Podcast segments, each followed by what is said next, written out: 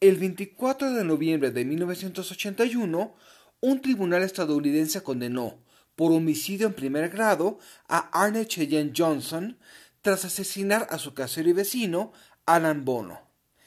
El caso no sería tan famoso de no ser porque la defensa usó como argumento de inocencia la posesión demoníaca para obtener la absolución.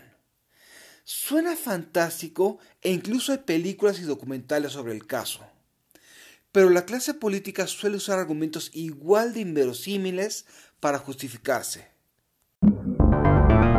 Realpolitik 101. Comentario político rápido, fresco y de coyuntura con Fernando Duorak.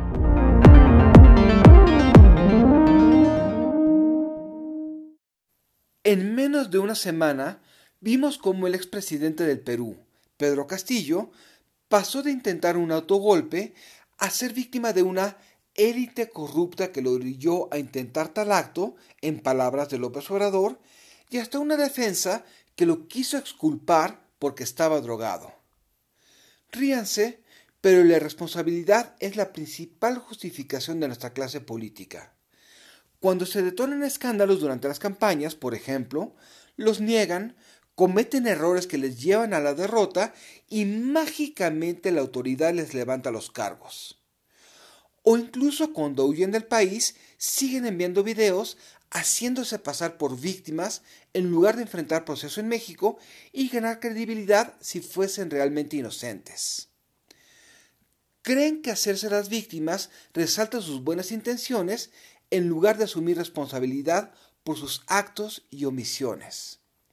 Así, pretenden dar la impresión que las fallas no se deben a sus decisiones, sino a conspiraciones o porque estaban fuera de sí como si hubiesen sufrido, digamos, una posesión. Lamentablemente nuestra falta de educación política hace que creamos que hay gente buena o mala. También nuestros sesgos de confirmación hacen que condenemos de un partido que odiemos lo que fácilmente justificaríamos de grupos afines.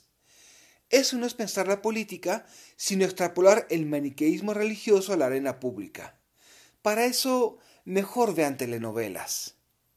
Si de verdad queremos salir de esta situación, dejemos de creer en la bondad y exijamos responsabilidad.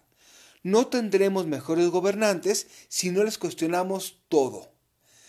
Hagamos que las posesiones, lapsus y estados alterados de conciencia se queden en las películas. Soy Fernando Duarac y esto es Realpolitik 101. Hasta la próxima. Sigue a Fernando Duarac en Twitter y en Facebook.